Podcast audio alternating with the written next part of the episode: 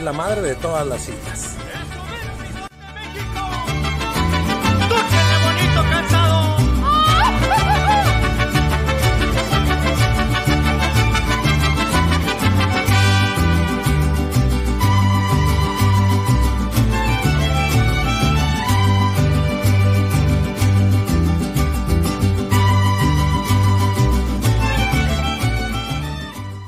Aquí en la isla de la Pilázuli encontrará servicio, calidad, pero sobre todo la atención que usted merece.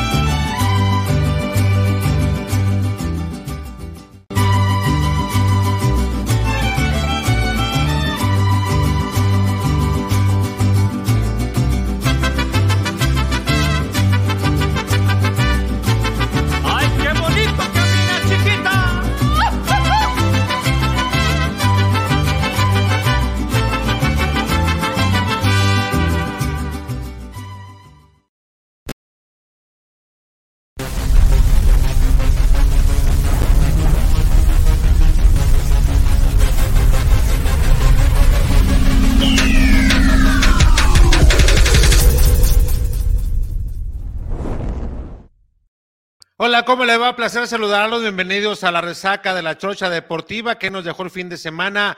Sobre todo hablando de Guadalajara, porque hay mucha gente que me imagino está muy feliz, hay algarabía, hay mucho optimismo. Y sin más preámbulo, voy a presentar a mis compañeros, como ya lo sabe usted, semana a semana, lunes a lunes. Aquí andamos, mi estimado Ricardo Durán, ¿cómo estás? ¿Qué pasa, mi Alex? ¿Cómo estás? Qué gusto saludarte a ti, a toda la gente de la resaca de la Chorcha. Qué gusto saludarlos, inicio de semana y pues todos muy contentos, todos muy contentos. Muy contentos. Mañana se abre entrenamiento. Yo dije, ah, no, a ganar el equipo, se va a abrir entrenamientos, va a haber conferencias, va a haber todo. Ya no me falta que nos abran la zona mixta. Edgar, ándale. Ojalá, ojalá. Dios nos oigan. Ojalá, ojalá. Mi estimado Beto Solórzano, ¿cómo anda, jefe? ¿Qué dice? ¿Cómo está, jefe Alex, Richard y amigos de la Resaca y de la Chorcha? Un gustazo estar aquí con ustedes. Gran plática hoy, invitado de lujo y analizar, analizar por qué se da este buen paso de repente de Chivas y, qué tan sostenible se ve que pueda ser en el resto del torneo. Y sobre todo para platicar con alguien especialista, que es muy estudioso de cancha, de los movimientos, de las alternativas, de las variantes, de los parados tácticos, de los esquemas. Mi estimado Quique Contreras, me da muchísimo gusto que haya aceptado la invitación. Eh, sabes que se te estima, se te quiere, se te respeta por el gran ser humano que eres y también, em, pues porque nos dejas mucha enseñanza, mi Quique, acerca que del fútbol siempre que platicamos, siempre tocas puntos finos que nosotros no vemos y pues por eso dije, vamos con alguien que sí sabe para ver los factores que han jugado a favor de Guadalajara. Quique, ¿cómo estás? Buenas noches.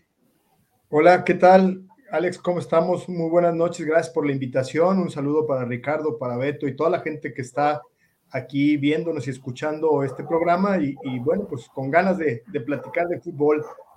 Mi Quique, para quien no te ubique dentro de nuestro programa, para que diga, bueno, ¿quién es Quique Contreras? Platícanos algo, platícanos también eh, dónde te pueden localizar en tus redes sociales. Seguido impartes cursos para aquellos que quieran irse perfeccionando y quieran, o para aquellos que no sabemos, que queramos aprender desde cero. ¿Dónde estás? Platícanos y tu historial, obviamente, que tienes dentro del fútbol. Bueno, pues siempre es complicado hablar de uno, ¿no? Pero bueno, para, para entrar en, en, plática, eh, yo soy director técnico eh, graduado por la Federación Mexicana de Fútbol. Antes de ello, soy licenciado en Administración de Empresas. En algún tiempo ejercí la empresa. Y después ahí comencé en Fuerzas Básicas como director técnico. También jugué al fútbol en la primera división ahí con, con los Tecos de la Universidad Autónoma de Guadalajara, solamente en la temporada 89-90, pero a partir del 97 me convertí en director técnico y he pasado desde la dirección técnica de, equipos de Fuerzas Básicas hasta la dirección de Fuerzas Básicas, tanto en Tecos como en Morelia y he pasado también por ocho equipos de primera división en cuerpos técnicos y aquí en Guadalajara por los Tecos y por, la, por lo que es, las Chivas. No me ha tocado en el Atlas, pero bueno, en algún momento se podrá dar esta, esta oportunidad. También me ha tocado trabajar en selecciones nacionales. Ahí he apoyado en un pasaje a Ricardo Lavolpe en lo que es eh, el análisis de su metodología de trabajo, lo que es entrenamientos, sobre todo, y algunos análisis de, rivales. Con Paco Ramírez hemos trabajado también mucho en esta parte, en sus dos procesos que tuvo, tanto con Ricardo como con Sven Goran Eriksson. Y bueno, pues todo este trayecto nos ha llevado a, aprender. Hemos trabajado también la federación, tanto en el proyecto de detección e impulso de talento de la tercera división, nos ha tocado muchísimos años, y cuando digo muchísimos años es más de ocho años eh, seleccionar a la tercera división en, en, lo que es el talento para mostrarlo a selecciones nacionales.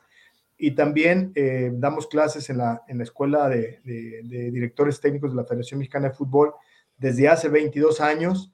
Y hemos creado a partir de cuatro años para acá el ICAFUT, que es el Instituto de Capacitación para el Fútbol en México y que nos permite a través de contenidos actualizados del fin de semana pasado y sobre todo sobre temas donde sabemos que en México es necesario actualizarse, pues bueno, somos una, una oportunidad para que la gente que de los medios, de la dirección técnica, de la preparación física, eh, se quiera capacitar, pues bueno, eh, nosotros ofrecemos este contenido de enseñanza-aprendizaje con toda la experiencia que tenemos, pero también con algunos participantes eh, desde diversas partes de la República que participan en nuestros, en nuestros horas de, capacitación como ponentes y que esto le da una riqueza, o sea, inigualable en todo México. Y la verdad es que vamos caminando, estamos en pañales, pero eh, ya hemos graduado a muchísima gente en diversos temas y esto nos da mucho gusto porque siempre hemos hablado igual que ustedes, ¿no? Queremos aportarle algo al fútbol de todo lo que nos ha dado y me parece que esta parte de, de la capacitación es una oportunidad para eh, generar nuevos líderes, más argumentados, más humanizados y que se pongan al frente de los jugadores con un mejor trato y sobre todo con un mayor conocimiento para poder desarrollar eh, competidores de más alto rendimiento. Quique, y abriendo brecha, agradeciéndote que nos hayas aceptado la invitación, ¿cuáles son los factores que tú detectas técnico-tácticos que llevaron a este Guadalajara a ir cambiando y ligando tres victorias de manera consecutiva desde tu óptica? Sí, cómo no. Y, un pequeño paréntesis que se me, se me pasó y ofrezco una disculpa a la Universidad de América, que es quien nos da el espacio para eh, dar nuestros cursos en presencial allá en Montemorelos 3503, en Rinconada de la Calma, ahí en el sur de la ciudad. Ahí tenemos nuestra casa para eh, los alumnos que toman los cursos en presencial. Una disculpa. Eh, ¿Qué factores llevaron a Guadalajara? Mira, yo creo que cambiaron la postura el inicio del torneo, Guadalajara privilegió la parte defensiva y me parece que lo vimos reflejado en sus números porque recibió muy, pero muy pocos goles. Y esto está clarísimo. ¿Qué le faltó al Guadalajara? Sobre todo, imagínense cuatro partidos en casa, no anotó un solo gol.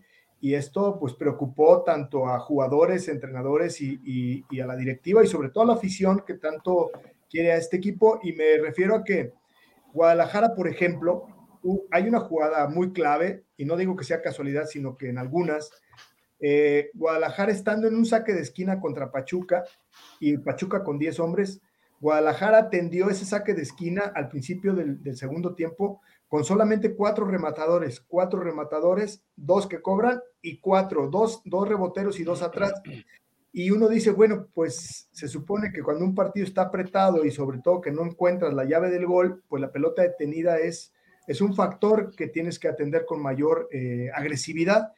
Y entonces hoy vemos que Guadalajara ataca la pelota detenida con cinco y hasta con seis rematadores. Quiere decir que ahí la postura cambia, pero también ya la postura cambió de ser una línea de, de cinco eh, en, en, defensa, con tres en el medio campo y dos arriba, o a veces era tres, uno y uno, es decir, cinco, tres, uno, uno, ya tuvo que cambiar desde los últimos 15 minutos del partido del clásico contra el Atlas, porque también recordemos que, ahí eh, estaba de local y, quería anotar gol, anotó el, primer gol de, de, local, pero también me parece que fue el momento donde Guadalajara, con una postura de línea de cuatro, encontró un mejor funcionamiento y tan es así que llevado a la práctica con Necaxa primero eh, de un 4-0 y después acá con Monterrey, donde también apretadamente logra la victoria, pero con un primer tiempo muy bueno, donde no tuvo los arrestos para mantener funcionamiento en el segundo tiempo con los cambios que hizo. Ahora contra Pumas, me parece que el equipo, a pesar de eso, de, digo solo porque en el primer tiempo hizo tres, tres goles a uno muy, de muy buena manera, me parece que en el segundo tiempo no tuvo la eh, claridad para, eh, sí tuvo llegada, pero no la claridad para hacer más goles. Y esto obedece simplemente al cambio de postura.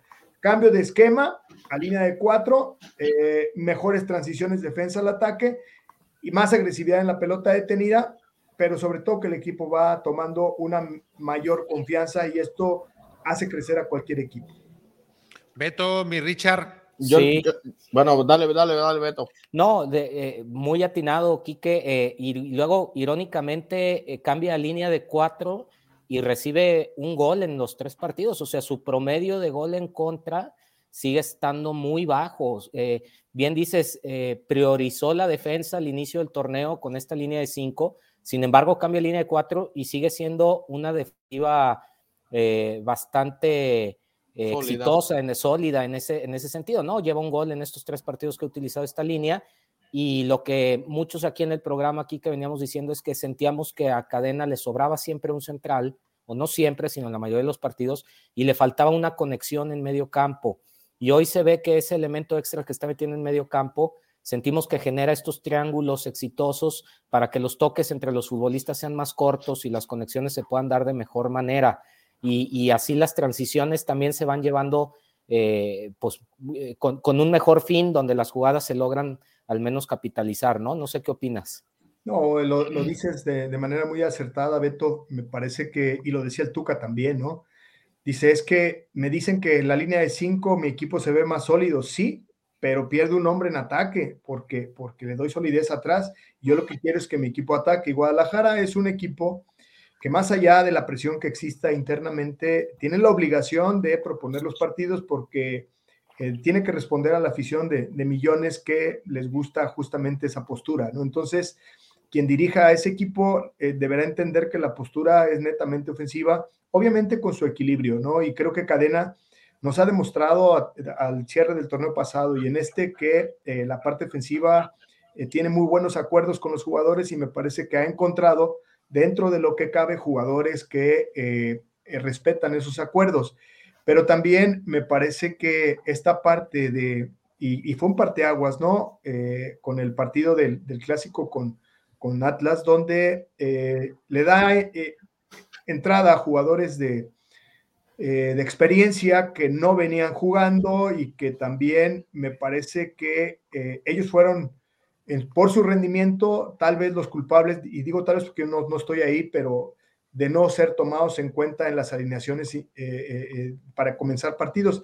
Y esto le dio resultado, a, pesar de que Ponce salió expulsado contra Atlas, me parece que los demás se comportaron a cierta altura, hasta cierto momento le rindieron y, Cadena se la jugó, porque es así, se la jugó con ellos contra Necaxa, le salió, se la volvió a jugar contra, contra Monterrey, le volvió a salir y ahora en este partido contra Pumas me parece que encontraron su punto más alto de rendimiento en cuanto a, fútbol de equipo, ¿no? Entonces, me parece que al quitar un hombre atrás, eh, pero también eh, esta necedad de meter como solución a un jugador que ni siquiera eh, está para sostener un equipo como lo es Sebastián Pérez, me parece que también le ha dado la oportunidad a otros jugadores con mayor experiencia y lo digo puntualmente como Alvarado, que aunque a veces se nota un tanto no en su mejor nivel y en, su mejor, eh, a veces hasta pasionario le falta, me parece que es su carácter, pero el tipo es muy inteligente y siempre está buscando aportar. En este partido contra, contra eh, Pumas eh, se metió en un, en un, doble mixto, es decir, medio de ataque junto con Beltrán y Flores ahí atrás de ellos dos para hacerle el 3 contra 2 a Meritao y a, y a Alves y, pero también cuando metió a Alonso González y a, Alan Torres, jugó por delante de ellos para hacer, ahora no del lado del mixto, sino como el medio de ataque atrás de, eh, este muchacho ormeño. Me parece que es un tipo muy, ya muy jugado comparado contra el otro muchacho, o perdón, otro futbolista, Pérez Buquet. Pues en mi opinión, muy particular, no tienen punto de comparación. O sea, y yo no entendía por qué darle la responsabilidad cuando un equipo tan grande está en problemas, darle la responsabilidad a un jovencito que apenas está asomando la cabeza en primera división.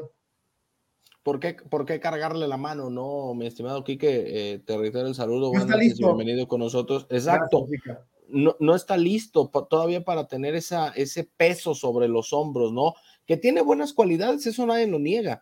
Es un jugador distinto también, nadie lo niega. Pero de eso, a cargarle la responsabilidad de un equipo de primera división ya es mucho. Y aparte, ese equipo de primera división es el Guadalajara, pues bueno, es, es, prácticamente un acabose, ¿no? Para Pérez Buquet. Yo lo que te quería preguntar, Kike, es, ¿qué tanto has notado tú que ha cambiado Chivas cuando entra, cuando se vienen los cambios? Es decir, yo veo los primeros tiempos ahora en estos últimos tres partidos, como bien apuntabas ya con la línea de cuatro, con la asociación que tienen más que conocida el Chapo y el Cone Brizuela por la pradera de la derecha, que tiene, parece que tienen ya, no sé, 20 años jugando juntos, ¿no? Ya saben cómo van los movimientos, si uno va, el otro hasta dónde llega, si el otro regresa, cómo tienen que apoyar, hasta dónde debe de llegar el Chapo, porque ya también las piernas no le dan para tanto. Pero esa asociación la intentó con Mozo, la intentó con Cisneros, le intentó con el mismo Piojo Alvarado y ninguno le daba los resultados que por lo menos en los 45 minutos donde deja al Chapo y al Cone, se dan con el Guadalajara, porque Cadena como que sabe que más de 45 minutos no le van a dar, y a pesar de que deja uno y, saca al otro, ¿no? Sí, eh, yo creo que hay que respetar que estos muchachos, estos futbolistas, eh, ahora que les dieron la, oportunidad en este torneo, eh, con mucha porque son jugadores de mucha experiencia y mucho trayecto, ¿no? Ya saben lo que es ser campeones y esta parte me parece que la manifiestan dentro de la cancha y ellos han acompañado al equipo con estos resultados. Por ningún motivo, aunque se equivoquen en algunas, eh, puedes este, calificarlos de, de, manera negativa, sino al contrario, tienes que seguirlos apoyando porque ellos te apoyaron a ti cuando más presionado estabas y si no recordemos cómo estaba Cadena eh, al terminar el clásico. Entonces, me parece que, sí, me parece que en la parte del, Chapo y de Brizuela son dos futbolistas que atacan bien, a veces muy bien, pero en la parte defensiva me parece que, en mi opinión, en mi opinión personal, y espero su, el respeto de esto que voy a decir, no son tan, tan grandes en la parte defensiva me parece que resuelven porque saben, son futbolistas que tienen un ida y vuelta, pero el Chapo de naturaleza no es un lateral defensivo, sino es un... Un, ofensivo. Era, era mediocampista, ¿no? Eh, en sus inicios. Entonces, eh, él ha, trabajado bien como lateral, pero no es su, mayor virtud y, y, no ha destacado como para ser jugador de selección nacional como tal, pero es un jugador que incluso trae el gafete de capitán. En el caso de Brizuela, me parece que a veces queriendo hacer al equipo más ofensivo lo han puesto algunas veces del lateral, pero, pero Brizuela, y lo tengo comprobado con imágenes, da muchas ventajas en defensa porque no, no es su habitualidad. No, no, se perfila, no se sabe perfilar.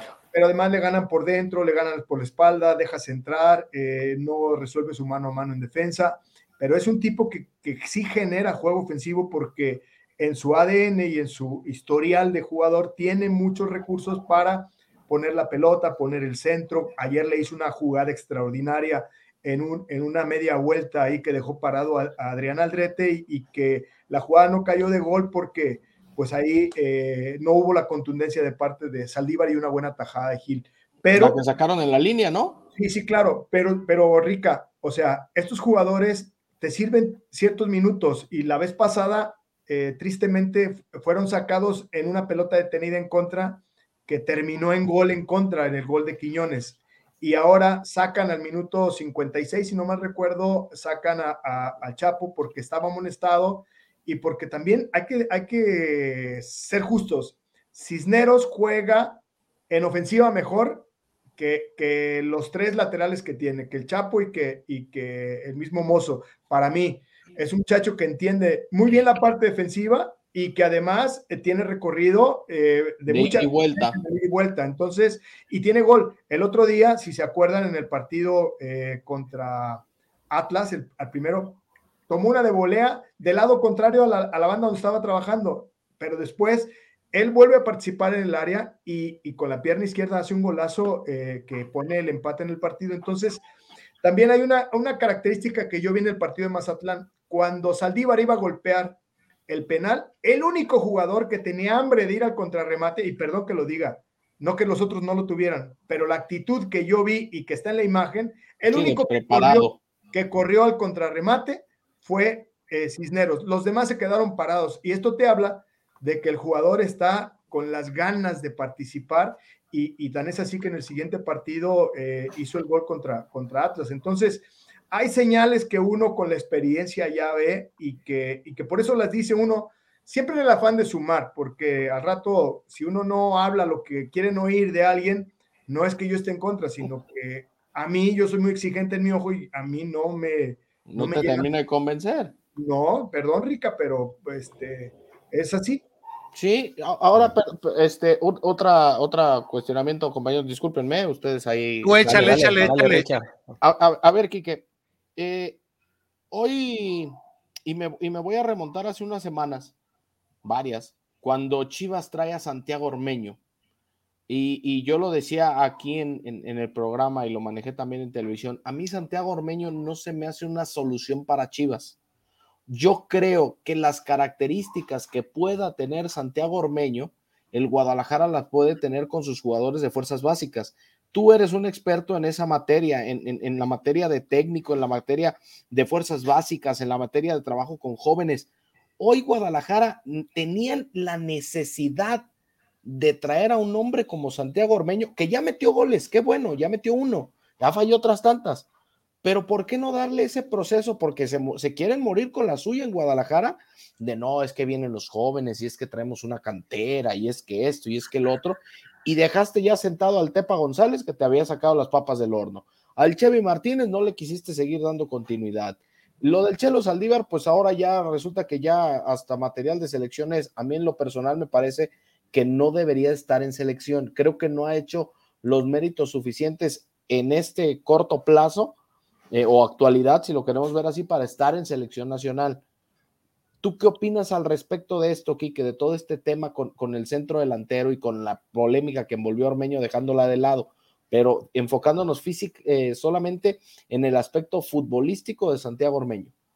Fíjate que, que hablas de un punto crucial dentro de una institución como Chivas que tiene que fabricar sus propios jugadores para eh, abaratar sus presupuestos, pero sobre todo para aprovechar los procesos que sí tiene. Me parece que, y si no mal recuerdo, Cadena dirigió la 20 y Cadena dirigió al Tapatío. Entonces, no hay mejor personaje dentro de la institución eh, que vive el vestidor y que vive la preocupación del jugador, que además vive cómo se comporta un jugador cuando va perdiendo, cuando va empatando, cuando va de visitante, cuando, cuando a veces hasta enfermo juegan.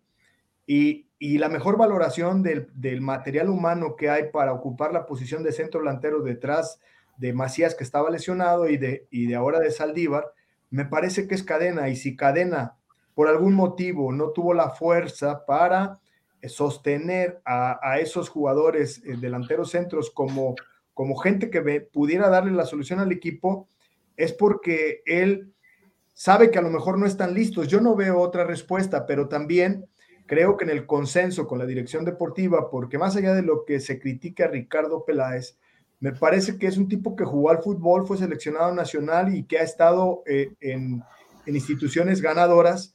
Me parece que también tiene un punto de opinión y en, esa, en ese consenso que lo hay en todas las instituciones, pues encontraron que, que Ormeño podría engrosar las posibilidades.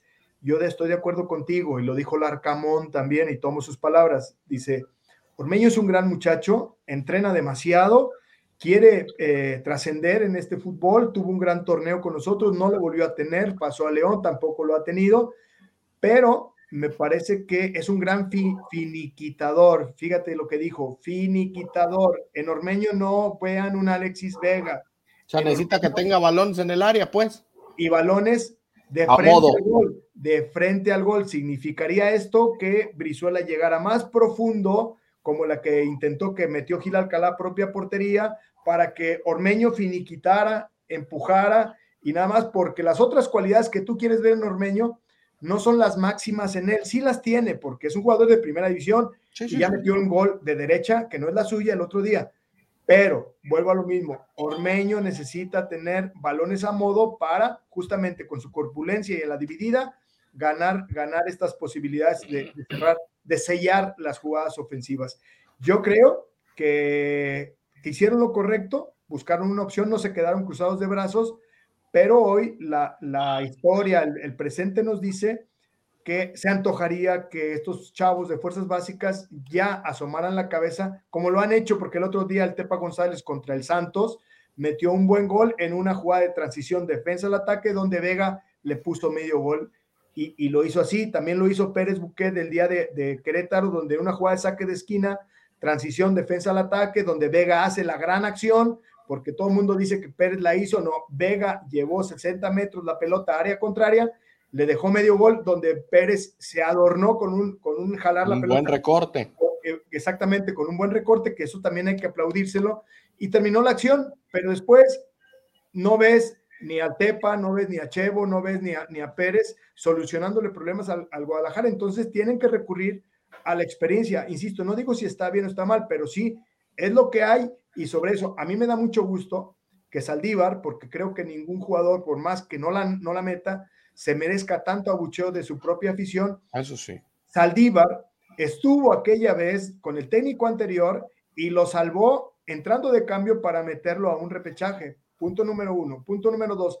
Ahora Saldívar ha estado en todos los momentos donde Chivas ha retomado un paso ganador. Entonces, creo yo que más allá de que no tengas a un Hugo Sánchez eh, eh, o a un Chicharo Hernández ahí, me parece que hay que respetar el trabajo de este jugador delantero centro que hace muy buena mancuerna eh, al frente allá, sosteniendo lo que no puede hacer Vega, porque Vega tampoco, cuando lo han puesto, ese no es su función de estar de poste y sin embargo Saldívar, como el Guadalajara a veces no tiene tanta presencia, Saldívar batalla hasta de más y a veces no logras tener las pelotas a modo como para, no eres cardoso tampoco, esa no es, pero creo que medianamente eh, en el caso de Saldívar ha hecho un gran trabajo en este momento positivo de Guadalajara. y, es que son, y es que son dos, dos, características diferentes, ¿no? Y lo mencionas bien, Quique, porque uno es finiquitador en el caso de Santiago Ormeño. Y, Chelo no, no, no es tanto así, es de otras características, se vota un poco más, más de espacio, y, más pivote. y el que iba a ser titular que eh, originalmente quiere ser JJ, tiene otras características también, ¿no? Es un jugador que sí puede hacerse él su propia jugada, un poco más técnico fuera del área. Pero Beto, Beto, eh, lo dices bien. Lo que pasa que tampoco JJ Macías venía de un año y medio que nos pudiera garantizar que podía meter 10 goles por torneo. Y lo que sí nos ha mostrado Saldívar, al menos en, este, en estos últimos meses y dos temporadas tal vez, es que si en el, en el trayecto de 17 jornadas te marcan cinco penales y si Saldívar está dentro, Saldívar te puede meter cuatro de, de cinco mínimamente porque nos lo ha demostrado. Entonces, tampoco, tampoco es el mal jugador que todo el mundo dice. Yo no, yo no lo creo, sino más bien es un jugador que le hace falta eh, que él saque más el pecho, pero que también la afición, ¿por qué no? Tal vez algunos dirán que no cuenta, uno tiene que ser abstraído adentro de la cancha y decir, a mí si me apoyan o no me apoyan, me debe dar lo mismo, yo tengo que hacer mi trabajo, pero creo que la parte humana sí cuenta y Saldívar tiene que sacar más el pecho para mostrar lo que lo ha llevado a ser el ingeniero Saldívar que todo el mundo quiere ver, ¿no? Pero es que, es que, Quique, yo creo que las críticas de la afición van más por el hecho de que un delantero vive de goles. Entonces, eh, eh, bajo esa primicia, pues si el Chelo Saldívar no mete goles o no mete tantos goles como la afición quisiera, y hay unas, algunas oportunidades que son eh, eh, aparentemente claras y no se aprovechan, por eso creo yo que va la crítica. A mí me gusta el Chelo Saldívar, pero para un estilo como el que manejaba el Atlas, es decir, con, con ese hombre de pivote como lo era Furch, aguantar el balón de espaldas al marco para retroceder el balón a cualquiera de los dos lados donde lleguen tus, tus volantes ofensivos y entonces ahora sí ya ir a definir pero, pero tener un centro, o sea, funcionarte como un centro delantero letal, pues el Chelo Saldívar nunca ha sido un centro delantero letal. No, pero, pero también fíjate cómo eh, ha, participado en, los planteles del Guadalajara que no han obtenido grandes resultados. O sea, es decir, eh, el Chelo Saldívar no falla cuatro de gol por partido, ¿o sí? No, no, tampoco, digo, tampoco se las generan. Pero porque, exactamente, fíjate, dijiste la palabra, generación de juego ofensivo. Antes de estos tres triunfos, ¿sí? Guadalajara, su, su, generación de juego ofensivo no era muy, muy grande. ¿Por qué? Porque mira, la línea de cinco que privilegiaba la parte defensiva más un contención al menos en el 5 y 1, ¿sí? Soltaban al menos a cuatro, a cuatro en ataque, eh, Rica. Pero no soltaban a cinco ni a seis. Hoy sí lo están haciendo porque fíjate, el equilibrio de Guadalajara es Orozco Chiquete, eh, Olivas y, y Sepúlveda. Y, y frente de él, eh, Sergio Flores. Entonces hacen un 3 y 1, un rombo ahí, y después se sueltan los otros seis en ataque el Chapo y los otros cinco jugadores de los cuales hablábamos. Hoy ya hay más generación de juego ofensivo, hoy hay más posibilidades. Esa es la realidad. Si te acuerdas en los partidos, Saldívar ha fallado por lo menos dos de gol cada partido, pero está muy cerca. ¿Por qué? Porque el Guadalajara, y ya lo decíamos al principio del programa, Guadalajara cambió su postura, ya tuvo que ir por todas las canicas porque también entre ellos en, la parte de, de cuerpo técnico y directiva dijeron, juégatela, tienes que ir a más. Hoy mete más gente al ataque, hoy cambió la línea, hoy van seis en ataque y no cuatro como iban. Y esto te habla de que también yo como centro delantero digo, caramba, o sea... Pues ya denme una. Y, y, además genérenme más, pónganme a modo, o sea, y, créeme que Saldívar no tenía cuatro de gol por partido. No, no, no, nunca. Y ahora, yo creo, Kike, apoyando tu comentario eh, al respecto de la línea de cuatro, que Cadena ha descubierto a un lateral por izquierda que en su vida se lo imaginó como fue el Chiquete Orozco. O sea, el, chiquete, el Chiquete Orozco siempre se desarrolló como central y ahora que lo tiene ya en, una línea de cuatro como, lateral por izquierda, me parece que no ha desentonado, al contrario, ha dado muy buenos partidos. Mira, eh, los que hemos trabajado con jóvenes en nuestro trayecto de la carrera de dirección técnica, eh, hemos de entender que la formación de un jugador como Chiquete, como Orozco Chiquete, debes, por su corpulencia, debes habituarlo y darle los principios defensivos y ofensivos en su posición de central para que juegue en una línea de cuatro como central por izquierda, que es la naturaleza de su puesto, o la naturalidad, pero también, aunque sea perfil cambiado, jugar de central por derecha. Hasta ahí llevas dos posiciones. En una línea de cuatro también te puede jugar de lateral por izquierda, aunque su principal característica no sea el ida y vuelta por su por el tamaño físico que tiene. por su estatura. Pero hay otra cosa, tal vez su capacidad física no sea la de resistencia la mejor del ida y vuelta, ¿sí? Como si la tiene Cisneros, por ejemplo. Pero es un jugador fuerte con cambio de ritmo, sí lo tiene. Ahora, ya llevas tres puestos al que en el proceso formativo debiste haberlo habituado, pero también en una línea de cinco, sobre todo aquellas veces que necesitaras tener una línea de cinco defensiva, él también podría actuar como carrilero por la izquierda en línea de cinco defensiva, pero también habituarlo, ¿por qué no?, a jugar como un doble contención eh, por izquierda. Todos estos puestos que son alternos, tienes que desarrollarlos en la etapa formativa para que cuando se presenten situaciones como estas, te puedan resolver eh, situaciones de una manera que tal vez la afición no los tenga conceptuados. Yo digo que es muy temprano para decir que Orozco Chiquete es un gran lateral. Yo creo que Orozco está resolviendo eh, las necesidades del puesto debido a que es un jugador muy inteligente, que está en una plenitud física eh, e importante, porque es un tipo que es ordenado y que se cuida, pero que además eh, es un tipo que con los, las referencias que le dieron desde Fuerzas Básicas y ahorita Cadena, que es un tipo que le sabe, me parece que el tipo eh, lo ha hecho bien, pero no lo ha hecho de manera extraordinaria y yo creo que sería desatinado decir que ya, ya hay que correr a Ponce, hay que ah, correr. No, no, no. Yo creo que no, pero sí eh, eh, es muy grato ver que Orozco Chiquete, además de ser central, ya puede jugar como lateral, ¿no? No hay muchos zurdos por, por ese costado. Pero ya le, pero digo, espero que estés de acuerdo conmigo, Quique, que ya le comió el mandado al Chicote y al Pocho, hasta ahorita. Mira, eh, no sé si lo haya hecho, pero algo que sí quiero mencionar, el otro día en el partido contra Monterrey, minuto 63 por ahí me parece, entró Calderón, entró Calderón por, eh, ¿quién está jugando por el lado izquierdo? Por Alvarado. Y entonces resulta que también entró Pavel Pérez y hay una jugada, una falta por el costado y se acerca Beltrán a hacer la barrera y entonces eh, Pavel Pérez le dice a Calderón, sal a hacer el 2 contra 2 en la barrera. Y él no quiso salir, entonces Pavel Pérez primero se cruzó a, ayudar el 2 a 2 y cuando la pelota toma para el centro, viene eh, el recorrido de Pavel otra vez hacia el centro, que es su costado, pero Calderón no salió y fue la pelota que le dieron a, este muchacho Pizarro y que, y que recentra ahí, que por poco la, mete el Monterrey, que le hubiera, costado eh, el triunfo. Y esto te habla de que entras de cambio y no conoces cuáles son las funciones que por tu costado tienes que realizar, pues ahí me estás dando a entender que no es que no entiendas, es que eres distraído. Que te vale gorro, pues. No, no creo. Fíjate, yo creo que Calderón tiene las mismas ganas que tú y que yo de sacar al equipo adelante. Quique, se, lo estás dejando muy barato, es muy desordenado tácticamente. es que ahí, va. Eh, no, y, de muchas cosas, no solo tácticamente. Pero, pero porque la parte formativa me parece que alguien se descuidó, pero el muchacho, créemelo, créemelo, el muchacho tiene ganas de hacer las cosas bien, lo que pasa es que a veces no tiene las referencias tan claras y lo decía Demetrio Madero el sábado que platicamos.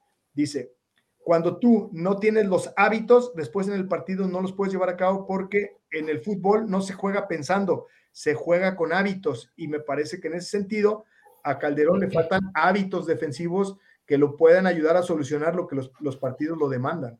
No, pero por eso al Chicote lo dejan de, de, tres cuartos para adelante, Quique. No, no. Bueno, pero Chicote en su mejor momento fue lateral, ¿no? O sea, cuando brilla, cuando. Cuando, cuando jugaba con Necaxa, pues estaba, estaba de medio campo para adelante. no, más bien era extremo, ¿no? bueno, era una línea de cinco, ¿no? Esta discusión, esta ya discusión ya la tuvimos en un medio. Es que lo contrataron como lateral. Digo, sí, lo contrataron como lateral, pero no Nunca jugó como lateral. Entonces, ¿a qué voy?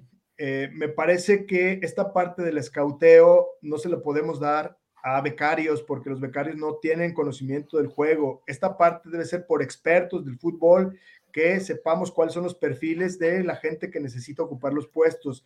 El muchacho en Atlas, porque empezó en Atlas y, y también en Tepic, era un jugador que de medio campo hacia el frente aportaba mucho y que eh, en Necaxa por necesidad jugó de lateral, pero su mejor puesto era de carrilero con un defensor central que le soportaba estas acciones defensivas. Y si lo vimos en algunas acciones con Necaxa, vimos cómo se entregaba muy fácil ante el enfrentamiento mano a mano de los rivales. Entonces, cuando a mí me dicen que lo a Guadalajara como lateral para solucionar un problema de lateral izquierdo, yo digo no. Eh, no es, no es, en mi opinión, eh, insisto, no tengo la verdad absoluta. Yo hablo como experto del análisis futbolístico y digo, es un jugador para ser defensor hay que ser responsable. No que él no lo sea, pero no tiene, no es un jugador como Orozco Chiquete, por ejemplo, con esa seriedad y esa responsabilidad de estar atento a todas. Este muchacho está pensando cómo hacer daño, no cómo buscar que no le hagan daño. Y, su naturaleza, su vocación es ofensiva, su vocación, su naturaleza no es defensiva. Y cuando tú como entrenador no atiendes las vocaciones de los jugadores, ya te empiezas a equivocar en la elección. Claro. Eh, compañeros, ¿me permiten hacer una pregunta, jefe? Échale, échale, échale. Yo pensé que íbamos a ir a pausa. Sí, yo también por el radio con la musiquita. o no? Pues nomás se las estoy poniendo para alarmarlos porque ya toca, pero échenle. Oye, Quique, hace rato comentaste bien que Chivas, eh, por su naturaleza equipo, por su historia, pues debe ser un equipo que encare todos los partidos. Eh, pues prácticamente yo siempre lo he dicho, Chivas es de los pocos equipos que, que puede eh, jactarse de ser local casi en todas las canchas y debería enfrentar los partidos así. Y yo, yo siempre he pensado, Kike, que, que un equipo como Chivas debería, y lo voy a poner entre comillas, institucionalizar un sistema de juego. Eh, sé que hoy los técnicos, el fútbol moderno exige que los técnicos conozcan y dominen a lo mejor un par de parados tácticos, dos o tres, porque el fútbol moderno ya lo exige, pero yo siempre he pensado que al jugador le favorece más en un equipo como Chivas, repito, si a lo mejor institucionalizas ya un parado técnico y más bien vas trayendo jugadores de acuerdo a la forma de juego que tú quieres tener como institución. Y no que el nuevo técnico que llegue te cambie ahora una línea de cinco, terminas ese proceso, el nuevo técnico quiere una línea de tres, terminas ese y entonces vas trayendo siempre jugadores a un esquema diferente y no logras amalgamar nunca una forma de juego que sea consistente a lo largo del tiempo. No sé si a ti te suena que esto pueda ser factible, en el mundo se hace o de plano ya los técnicos tienen que ser capaces de cambiar de 3 a 4 a líneas de 5, a un 4-3-3, a un 4-2-4 en cualquier circunstancia. Bueno, eh, mira, a ver si te suena esto, eh, Beto, y yo no, quiero entrar en, en, polémica porque me parece que hay que respetar lo que la gente de comunicación le ha dicho siempre a toda la gente, que el sistema es el esquema. Y no es cierto, es una mentira muy grande. El esquema, el 4-4-2, no es el sistema, es nada más la distribución de los jugadores en la cancha. El 4-2-3-1 también. Es decir, cuando tú ves la fotografía de salida, no te dice absolutamente nada de cómo defiendes y cómo atacas. Entonces, lo que sí creo es que hay que buscar un esquema de salida donde, y con sus variantes, como bien lo dijiste, como parte de un modelo de juego. Es decir, el esquema no es ni el modelo de juego ni tampoco el sistema, es simplemente la distribución geográfica de tus jugadores en la cancha, pero no te indica, por decir, mira, lo vamos a poner bien fácil. Alex y yo jugamos el mismo esquema, 4-4-2. Según los comunicadores de siempre, dicen que es el sistema y que somos un sistema espejo. Y entonces Alex en el vestidor, con su equipo, tiene acuerdos con sus jugadores de cómo defender y cómo atacar. Y yo en mi equipo tengo otros, otro tipo de acuerdos. Entonces, cuando funcionamos, su equipo funciona de una manera y mi equipo funciona de otra. Pero además, los jugadores que él tiene son muy distintos a los que yo tengo y viceversa. Los míos no se parecen a los de él. Por consecuencia, por ningún motivo, nuestro sistema puede ser el mismo. O sea, no, aunque los esquemas sean iguales. Fíjate el error y la falacia que habían manejado o han manejado durante toda la historia de la comunicación en televisión y en radio los comunicadores. Perdón que me meta en un tema donde dije, dije antes, no quiero ser polémica. Ahora, según las características de tus jugadores, tu equipo puede jugar de determinada manera. ¿Estamos de acuerdo o no? Sí.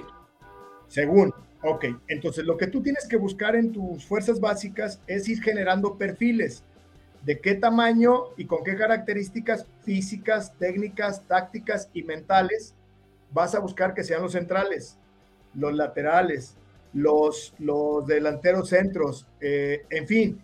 Quique, perdón, ¿a quién le corresponde determinar esos perfiles? Porque al pues, técnico en turno es pasajero. No, claro que no, al, al, técnico en turno no. ¿Al deportivo? Eh, eh, déjeme conectar bien, perdón. Dale, dale, dale. Emma, vamos a la pausa y te damos chance para que te conectes bien, Quique. Tranquilo, tranquilo. listo, pero, pero, nos vamos a la pausa. La respuesta ya la tengo cuando regresemos. Va, pausa y regresamos. El sabor que nunca olvidarás. Lo encuentras en Tortas Ahogadas El Zaguán. Saborea las tradicionales de carnitas, buche, cuerito, lengua y la inigualable especialidad de la casa, la exquisita torta enmolada, acompañada de una deliciosa michelada bien fría. Tortas Ahogadas El Zaguán, calle San Salvador número 1980, Colonia del Sur, en Guadalajara. Contamos con servicio a domicilio. Teléfono 33 33 33 46 32. Nos esperamos aquí en Tortas Ahogadas El Zaguán con el compa Gus. Tortas Ahogadas El Zaguán, calle San Salvador número 1980, Colonia del Sur, en Guadalajara. Somos una empresa especializada en la comercialización de autopartes para transmisión manual y diferencial para vehículos nacionales e importados. Manejamos las mejores marcas, calidad y todo ese equipo original tenemos desde la pieza más pequeña que se les dañe hasta una caja o un diferencial completo. Llámanos al 3619-1437. Aseguramos que si no lo pides antes de las 6.15 de la tarde, ese mismo día se embarca. Bien, estamos de regreso ya en la resaca de la chorcha deportiva, mi estimado Quique. A ver, te preguntaba algo, Beto. Dile, Beto, ¿cómo, eh, cómo va el rollo, mi Quique? Dile, dile. No, no, no, bueno, no tengo la verdad absoluta, es mi opinión y, esto en base a la experiencia y a lo que hemos hablado con mucha gente de fútbol, me parece que eh, el determinar los perfiles eh, lo deben de diseñar el director deportivo en turno y el director de fuerzas básicas en consenso con todo el cuerpo de entrenadores, porque eh, hay que tomar en cuenta la capacidad y la experiencia de los entrenadores, porque fíjense, el otro día hablábamos de un, un técnico que estaba en Guadalajara, inclusive en el primer equipo, y hoy ya no está. Y en Fuerzas Básicas dirigió cerca de 380 partidos de manera exitosa. Y entonces cuando tú le pudieras preguntar ese tipo de 380 partidos, en su opinión, qué jugadores, más bien qué características debieran tener los jugadores que se acerquen a la institución en la parte defensiva, en la parte medio campo y en la parte ofensiva, seguro que es uno de los, de los personajes que tiene mayor claridad para emitir una opinión. Una opinión. en Vallarta aquí qué? No, no voy a decir nada. una opinión. Lo que sí digo es que las decisiones del director deportivo de Fuerzas Básicas y del director general deportivo del, de la institución para plasmar bien definidamente qué es lo que están buscando primero, para entonces trabajar en los productos. El, el, director técnico de turno, como bien lo decía Beto, él va a llegar a la institución y le van a decir, este es el plantel. Y siempre dicen, quiero ir a ver qué tienes abajo, quiero ir a ver al tapatío, quiero ir a ver a, la sub-20 y a la sub-18 al menos. Y entonces, si él encuentra algún jugador que le note eh, una personalidad, una parte física, una parte técnica, que lo ayude a su modelo de juego, lo va a llamar. Y entonces, lo dijo Angelotti, no lo dije yo. Yo llegué al Madrid con una idea de juego y resulta que tuve que modificar en función a las características y a la personalidad de los jugadores que yo tenía acá.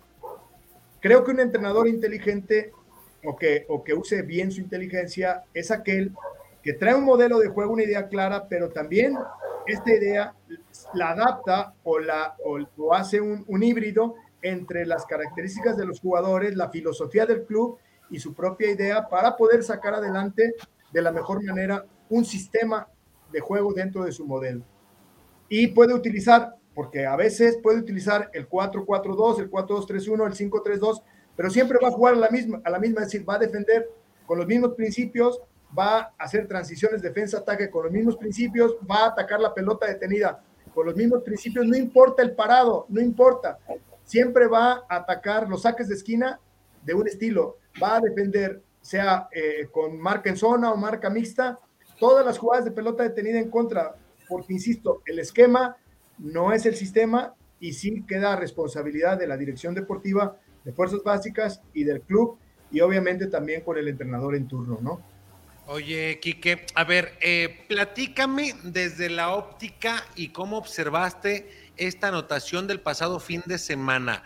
¿Cómo la viviste? ¿Cómo se la describimos a la, a la gente? ¿Fue una jugada trabajada durante la semana? ¿Es algo que se dio porque se juntaron los que saben? ¿Cómo les explicamos, Quique? Bueno, eh, si nos vamos un poquito más atrás, porque esa es la consecución de la jugada. Sí. Eh, si nos vamos más atrás, el equipo Guadalajara estaba haciendo defensa en segundo tercio, es decir, ahí donde algunos eh, narradores ya le dicen bloque medio, es decir, entre el, segundo cuarto y el tercer cuarto, ahí a la altura del medio campo. Estaba haciendo defensa, iba saliendo Pumas por el lado derecho y Vega, y en este caso Alvarado le hicieron un encajonamiento a, Benevendo, ¿sí? quien pierde la pelota y después esta pelota pasa a Sergio Flores quien en lugar de atacar la transición, como, como eh, acababan de, anotar un gol, porque esta jugada fue dos minutos después del, 2 a 1, ¿sí? Lo que priorizaron ellos fue tener la pelota y entonces le dieron 18 toques. Que antes de esos 18 toques, para cuando iba por, por ahí el, el, toque número 6, por ejemplo, que la pelota le cae a Vega ahí, ahí, ellos empiezan a tener una inspiración, porque esto no se entrena. Esto fue de inspiración total de parte de estos dos jugadores contra cuatro jugadores de Pumas. Ahí los vemos a los cinco jugadores. Y después la pelota pasa al medio y se equivoca al drete, rompe y después no recupera posición. Y es ahí donde eh, Brizuela hace el mano a mano, que lo, ya lo dijimos, lo sabe hacer muy bien. Pone un centro flotadito al segundo poste, pero Alcalá eh, recorre mal la mano y desgraciadamente la, la mete a portería. Pero pero fue una, una jugada, eh, sí, de posesión, pero también de mucha inspiración de parte primordialmente de dos jugadores como lo es Alvarado y Vega. Por eso yo digo que, que decir que Alvarado no sirve, me parece que es muy arriesgado el comentario. ¿eh? Fíjate, fíjate, Quique, te voy a meter en camisa de once varas, a ver si me, si me puedes responder. No, lo metas en problemas. No, no, no, no, sí, no, pero, pero a Piqué que es amigo, entonces sí aguanta. ¿Quién, ¿Quién salió ganón con el cambio, Quique? ¿Cruz Azul o Chivas? Fiojo Antuna. Yo creo que Guadalajara. Ahí está, ya ves, te dije que era compa, así contestaba bien. te voy a decir por qué, fíjate. En este partido, Alvarado jugó de primera instancia en el, en el 4, 4-1-4-1, eh, jugó de volante por la izquierda, de primera instancia. Cuando hacen el cambio ya en el segundo tiempo, que ingresa eh, Pavel Pérez por derecha y Ormeño de frente, ahí en el centro delantero, cambian a un 4-1-4-1 donde, donde cambia este muchacho Alvarado a ser un medio centro adelantado mixto por detrás del 9 y adelante del contención, pero por izquierda, centro izquierdo. Después es un jugador que cuando metieron a la doble contención lo pusieron como medio de ataque. Ya en un solo partido te dio tres posiciones, pero además te cobra la pelota detenida eh, eh, a favor, porque ya Vega no lo está haciendo, lo está haciendo él. Y Antuna es un jugador que solamente te puede jugar por el costado de la derecha, no te puede jugar de centro delantero porque no sabe jugar de espaldas. No es su mejor virtud, su mejor virtud es el encare por derecha y la profundidad. No te puedo jugar por izquierda porque tampoco es un jugador que tenga profundidad con pierna izquierda porque no tiene perfil izquierdo. Entonces, a mí si me hablas de qué jugador me da más rendimiento, en mi opinión me lo da eh, de, varias maneras, me lo da Alvarado. Sin embargo, para enfrentar y para generar profundidad, es mucho mejor jugador Antuna, pero aquí si me hablas en la balanza, a mí me gusta más Alvarado. contestado, contestado. Oye, eh, Quique, ¿qué tanta influencia ha tenido la media cancha con el nene y la morsa y el entendimiento y esa sociedad? ¿Qué tanto pesa en un equipo este factor? Fíjate que ha pesado un detalle con, con Beltrán. Beltrán se ha propuesto porque, no porque me lo diga ni me lo platique, pero se ha propuesto por lo que veo y por sus actitudes y sus rendimientos en los partidos. Se ha propuesto pisar más el área, se ha propuesto disparar más a portería, se ha propuesto hacer trascender más sus pases, se ha quitado de pasecitos, 10 metritos laterales y para atrás y florituras. Ahora el muchacho está pensando en el arco rival, cómo hacer daño, y esto me encanta porque yo soy el primero que se lo aplaudo, dado que de esos jugadores necesitamos, porque yo decía, bueno, está bien, Beltrán le gusta a mucha gente, pero yo les pregunto, ¿qué tan cerca o tan lejos está de Benjamín Galindo? No, pues muy lejos. Entonces, ¿de qué estamos hablando? Y, en ese sentido, me parece que Beltrán está viviendo un momento muy importante y que el regreso de Sergio Flores me ha sorprendido positivamente porque está muy atinado, pero además está soportando los ritmos de juego, a excepción de este partido que tuvo que salir. Un jugador que viene con un, una inactividad tan alta, tan amplia como la de él, hace un buen, un buen este, dupla ahí con Beltrán y me parece que esto le ha dado una buena cintura, un buen ombligo al equipo, ayudados por Alvarado, porque Alvarado también ha venido a colaborar. Si bien Beltrán es más vistoso, me parece que la Morsa le ha dado del equilibrio ahí. Antes tenían en la línea de cinco a ese tercer hombre atrás, ahora tienen a ese tercer hombre adelante de los dos. Y esto ha hecho, ya lo dijo Beto, muy, muy bien lo dijo, esto ha hecho que el equipo tenga una mayor fortaleza en la combatividad del, del medio campo. Por momentos hasta se hace como un triángulo, ¿no, Quique? Ahí. Sí, claro, sí, claro. Eh, y esa es la responsabilidad porque al momento de sacar la pelota desde, desde eh, saque de meta, el que saca la pelota es Sergio Flores por, por dentro y los que se abren son los centrales como Sepúlveda y eh, este muchacho uh, Olivas. Entonces, eh, como el jugador es muy dúctil para, para, meterse como central, pero también para jugar por delante de ellos y, y sobre todo ser el jugador que abastece y siempre está de apoyo para la, la, la gente de medio campo. Oye, Quique, ¿qué tanto ha, eh, de acuerdo a tu perspectiva, qué tanto ha ayudado el buen momento que vive Miguel Jiménez para toda esta mejora táctica, técnica que ha tenido Chivas? No, muchísimo, muchísimo, porque Miguel sabe y sabía que era su última oportunidad de, de ser trascendente en una institución donde él ha estado muchos años. Eh, me parece que eh, Miguel se ha equivocado muy poco en, este proceso con, con cadena. Me parece también que eh, podemos hablar, si no de un portero consolidado, un portero confiable partido a partido, no podemos eh, verle a, a, Jiménez en este momento un futuro. Me parece que Jiménez está viviendo un presente positivo y ha sido factor para que el Guadalajara tenga muy pocos goles recibidos, porque no nada más son las que para, Ricardo, y esto lo hablábamos en la mañana con, con algunos amigos es lo que dirige al escudo defensivo para que el escudo defensivo esté atento en prever y en atender con ciertas decisiones las acciones en defensa, porque cuando tú diriges bien a tu defensa, trabajas menos y me parece que cuando ha sido exigido, Jiménez ha hecho un gran trabajo como si estuviera el mejor portero de, México en la portería. ¿eh? No le, en, en, las actuaciones no le pide nada a nadie. ¿Qué, es lo que decíamos, no? Alex, Beto, amigos de la Chorcha, le hacía falta ese hombre líder en la, en, la portería Chivas, porque con todo respeto, ¿eh? Ni Gudiño ni Toño Rodríguez eh, pegaban de gritos así como les grita el guacho, ¿eh? Y, los organiza y los ordena y, todo eso, ¿eh? Increíblemente, y cosas que da el fútbol, ¿no? Jiménez y, Flores, que para mí son de los dos, dos de los mejores hombres en el ciclo de cadena, los dos jugadores que les llega la oportunidad tarde, ¿no? Ya, o sea, Flores, un muchacho que a los 26, 27 años le llega su oportunidad en primera, Jiménez que siempre estuvo ahí eh, esperando esa oportunidad y, son para mí grandes revelaciones ¿no? que, tiene. Oye, eh, Quique, una, una pregunta igual antes de pasar los comentarios. Y ya hablando de lo que ves con Chivas y el proceso que va con cadena, ¿tú qué tan lejos ves que Chivas esté de su techo futbolístico? ¿Qué tanto crees que ya hemos visto al, de acuerdo a las características de los jugadores, a las características del técnico, ¿Crees que estamos viendo ya la mejor versión que Chivas puede presentar en este torneo o este sistema todavía puede darle más?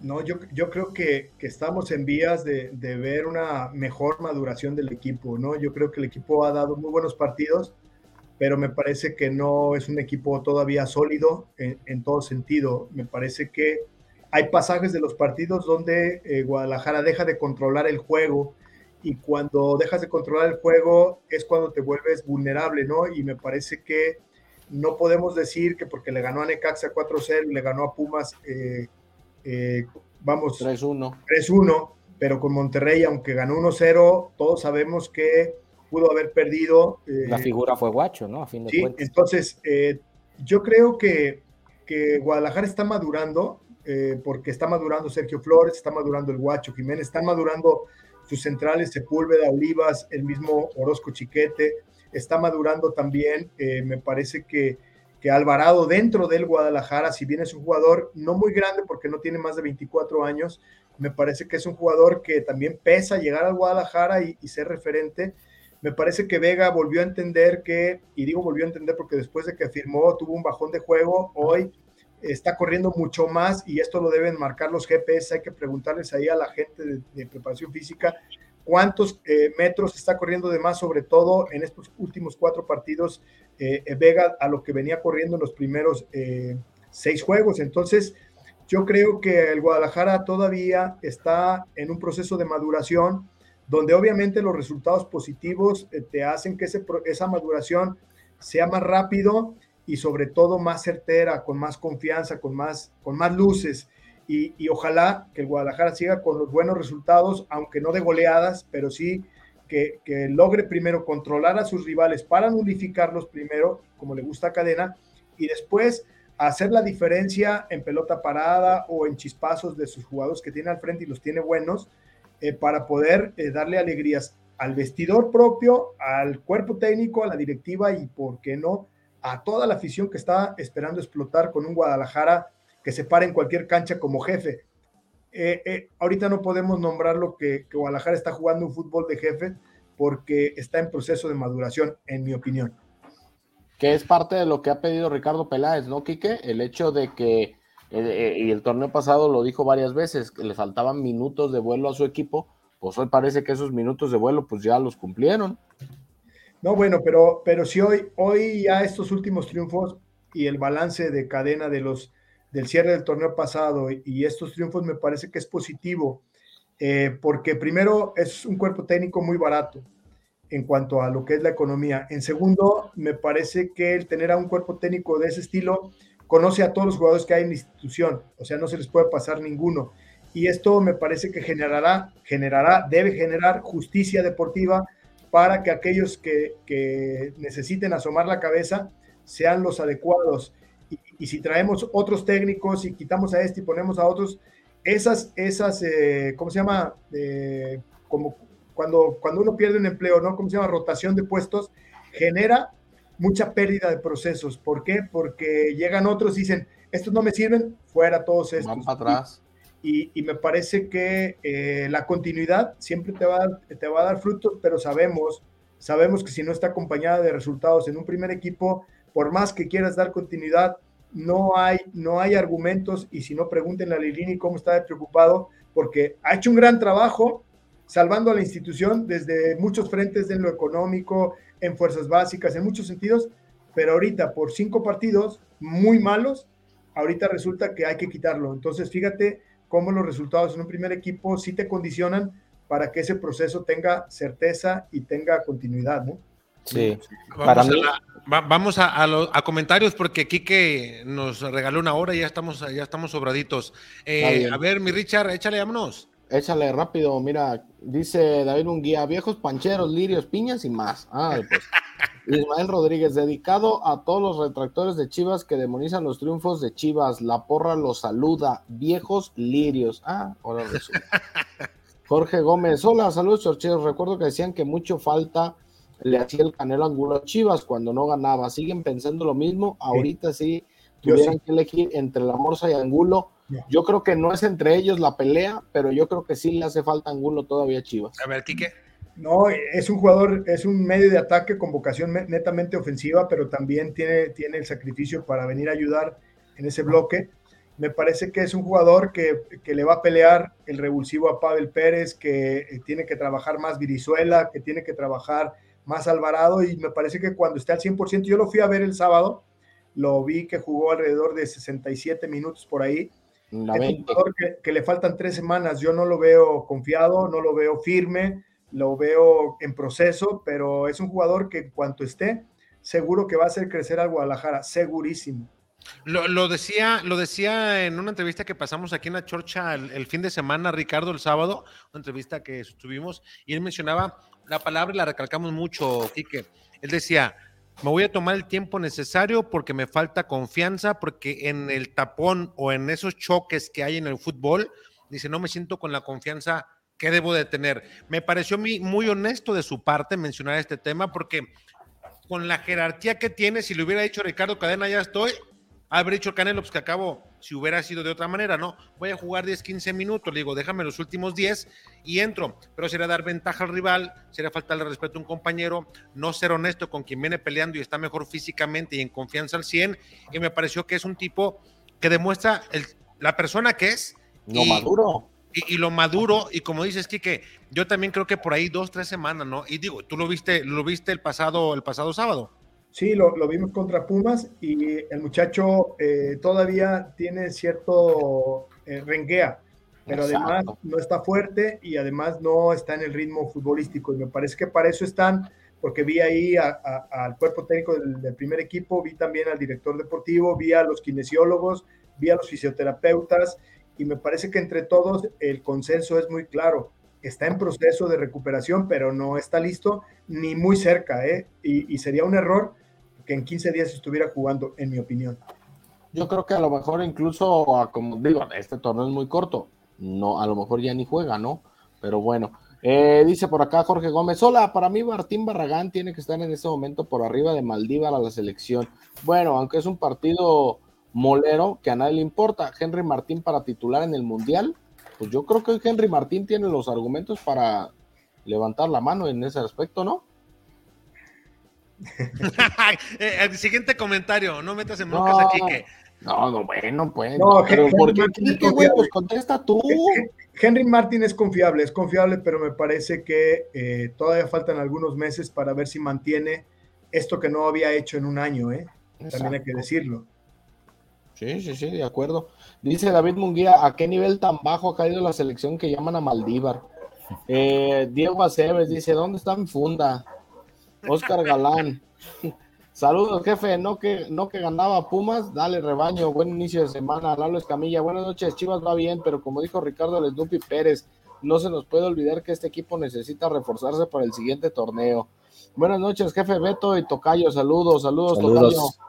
Jorge Gómez, hola, saludos al buen Quique. Para ti, en línea de cuatro o cinco, ¿quién es mejor, Mozo o el Chapo? ¿Y quién es más importante para el, esquema de cadena, Angulo o Morsa? Bueno, lo de Angulo ya nos decías, pero lo de Mozo y Chapo, mi Quique. Para un equipo que necesite estar equilibrado eh, de mozo a Chapo, yo le voy a Chapo. Para un equipo que con el mismo esquema necesita atacar, atacar, yo le voy más a, famoso atacar. Oye, Kike, y, y, yo este, con ese tema, ¿sabes a quién me recuerda? Al gringo Castro. Corre y corre y corre y corre, pero no manda un centro bien el Alan Mozo. Fíjate que, que no, no es tanto por ahí, eh, perdón, eh, que, que, que, yo lo vea. No, no, no, no, échale, échale. yo creo que el muchacho eh, produce en ofensiva. Yo creo que los problemas en función del técnico que ahorita está es que los acuerdos defensivos me parece que no los cumple eh, como se los pide el técnico, por eso no lo mete. En este partido pudo haberlo metido contra, contra eh, Chino Huerta en ese mano a mano y contra su ex equipo con la motivación que traía. Y tú te diste cuenta, metió a Cisneros y no lo metió a él. ¿Qué me dice esto en mi lectura desde afuera sin estar en el entrenamiento? Que no está por encima de estos dos que sí están jugando que es la tercera opción de ser titular, es la tercera opción ahora. Por eso, por eso se molestó y hizo berrinche en banca. Mal hecho, mal hecho porque creo yo que el jugador, y esto lo hemos aprendido del Tuca Ferretti, cuando un técnico te contrata en un equipo o una institución, tú tienes que estar listo y dispuesto. Nadie te dijo que vas a ser titular y si algún día te enojas y haces berrinche, estás, ya dejaste de estar listo y dispuesto, porque ni listo mentalmente ni dispuesto mentalmente, cuando te quieran meter, por ejemplo, fíjate bien, qué tristeza para este muchacho, si es que fue así, no pudo disfrutar del, triunfo del Guadalajara porque él estaba pensando en lo suyo, es decir, de manera egoísta en lo suyo. Cuando uno, como parte de un grupo, tienes que ser parte de los triunfos, pero también de las derrotas, y en los triunfos, cuando tú no acompañas porque miras lo tuyo, me parece que el único que sufres eres tú. Y en ese sentido creo que Mozo se equivoca. Si fue así. Sí, sí, sí pues puede, puede que por ahí vaya el asunto. Dice por acá José Vega, saludos desde Chicago, Lirios. ¿Ustedes qué piensan de la jugada del tercer gol? ¿Es una jugada que se practicó así en los entrenamientos o surgió al momento? Ya lo decía el buen Quique, surgió en ese momento. Les llegó un chispazo de inspiración. Ahora, en la como parte de la jugada, ¿eh? en la segunda parte de la jugada. Lo que sí tiene es lo que mandan los cánones, que una, una jugada de fútbol eh, de acuerdo al librito, inicia por un costado y termina por el otro, ¿no? Y a fin de cuentas esta jugada respeta todos esos principios de atracción hacia un costado y desenvolver la jugada por el otro, ¿no? Muy bien. Ah, mira mi Beto. Te Échale, vamos a mandar ahí el Cafut. Que, se tiene que ir a cenar, cabrón, el, cambio del, el cambio en el equipo se ve a la morsa. Ahí encontró el equilibrio. Ricardo Cortés, saludos a todos. Qué bueno que le den espacio aquí, que para mí debería estar como asesor en un equipo de primera división. Eh, Armando López, ojalá que ahora salgan y den la cara a todos los que se burlaban de Chivas y de la Chivermaniza. Le deben un perdón de rodillas a Cadena y al ingeniero del gol. Le, Diego Aceves dice: Saldívar no falla 8 porque nomás tiene 7, es malísimo, no chinguen, por favor. Buquet tiene que jugar, darle minutos, ¿qué importa la edad? Tiene calidad. Eh, dice: César Huerta comentó en una entrevista que el chiquete mencionó que él jugó como extremo izquierdo no, y no lo dudo, porque en Chivas eh, es una práctica muy común, ¿no? Hacer al, al pues él empezó, lateral. Él empezó como delantero, lo dijo en la semana, platicó con, con Noriega y él dijo que empezó para adelante y me lo empezaron a retrasar, como a varios. Sí. Eh, dice David Munguía, el ingeniero del gol, pinche bulto. David Diego Aceves dice, por favor, Saldívar salió prestado a Monterrey y el cual lo mandó a Puebla y ni ahí era titular. Por favor, el 9 de Chivas no era titular ni en Puebla, por Dios. Jorge Gómez Gómez dice: Hola, cuando Chiquete llegó a Chivas era delantero. Ven, él no desconoce ir hacia adelante. Eh, Quique, para mí no caben el Chapo, Ponce, Maldívar, Pollo, Molina, Mier. Ya no queremos más becados. Por eso la afición ya está hasta la madre de ellos. Yo, creo que todos estos jugadores han sido muy buenos en su momento. Tal vez no están en su mejor situación futbolística, pero eh, ya encontrará la directiva y y la economía de Chivas cómo eh, hacerse de otros jugadores para engrosar la plantilla. A mí no me gustaría que se fueran, lo que sí me gustaría es que llegaran eh, más jugadores de, talento eh, que le sumaran justamente su categoría a lo que el plantel es. Que lo engrosaran, pues. Sí, claro. Brian Rodríguez dice, ese gol no lo pide nada al de Cardoso y mi chiquete anda en modo Alfonso Davis y al Manchester United le vieron la cara con Casemiro. Malo, el bueno está ahí para la morzona. Sí, pero Casemiro, bueno, está bien. Fíjate que eh, ese gol de Chivas, lo único para mí que le falta para que realmente sea un golazo es Que la meta uno de Chivas, güey.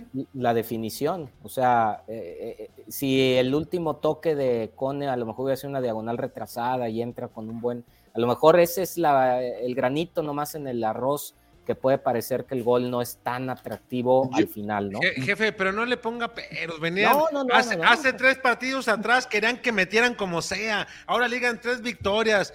Para mí, en cuanto a la concepción de la jugada, ha sido uno de los goles más bonitos que hemos visto en el Acro. Digo, para mí, pero para mí no, se compara con el de Toluca, ¿eh? Para Salvo mí el de Toluca es una jugada colectiva preciosa. En, el Acron, en el Acron. Sí, sí, sí, sí. Eh, porque Quique, yo creo que aquel golazo que le anularon a, Saldívar por supuesto, ah, perdón, a Vega por eh, que, fue supuesto fuera de lugar, ¿no? Sí, de ah, cuando le, cuando le tapan la visión al portero. Cuando le tapa Tiba la visión al arquero. Digo, son de los dos goles más hermosos que hemos visto, ¿no? Por la concepción. Sí, uno que ya se tiene definición dormir, cabrón, que te calles, hay que leer los mensajes. Dije, más hermosos, no importante, porque luego van a empezar a chingar. Cabrón, el de Pulido, dije, más hermosos, escuchen bien, porque el más importante fue el de Pulido en el título. Y me callo los hocico, ya, le pues, ya. No, cabrón. Dice el Toyland, qué buen programa. Qué buen programa, saludos, jefe. Saludos, mi Aquiles. Ese jefe Beto no dije aquí que terminó su explicación. Quiere que diga que el parado del año es lo más progresista. que conste, ¿eh? Y hoy no fuimos nosotros, Beto, ¿eh? Que ni, ni, salió Leaño en la plática, pero bueno. Diego Aceves, medio centro adelantado, pero mixto, o sea que juega de todo, pero de nada. Eh, Ricardo de la Cruz, ¿está listo para ir a Europa el nene? Pregunta para Quique. No, no está listo. No está listo porque, porque en el Guadalajara no es indiscutible totalmente. Fíjense ustedes cómo el muchacho, qué bueno que es capitán, pero es un capitán parcial porque normalmente sale de cambio. Eso no le debe de suceder a un capitán, en mi opinión. Eh, también me parece que eh, todavía apenas están sus primeros pasos en selección. Es un jugador que le falta manifestarse, sobre todo, eh, no es un jugador de quite, entonces como no es de quite, es un jugador ofensivo, necesita ser todavía más pasador de lo que es, disparar más veces al arco, ser más desequilibrante. Y son cosas que está en proceso porque el muchacho cada vez tiene más atributos, la verdad ha ido mejorando mucho pero todo, todavía no alcanza el pico como para llevarlo a, Europa, en mi opinión. Y para mí siempre va a cargar con una cruz que es el físico, ¿no? Eh, eh, digo, al no ser una, un, jugador elegible con, pasaporte europeo y que tiene que quitar una plaza, yo creo que el físico del nene va a ser siempre un tema a competir contra sudamericanos que llegan mucho más preparados físicamente en las mismas posiciones, ¿no?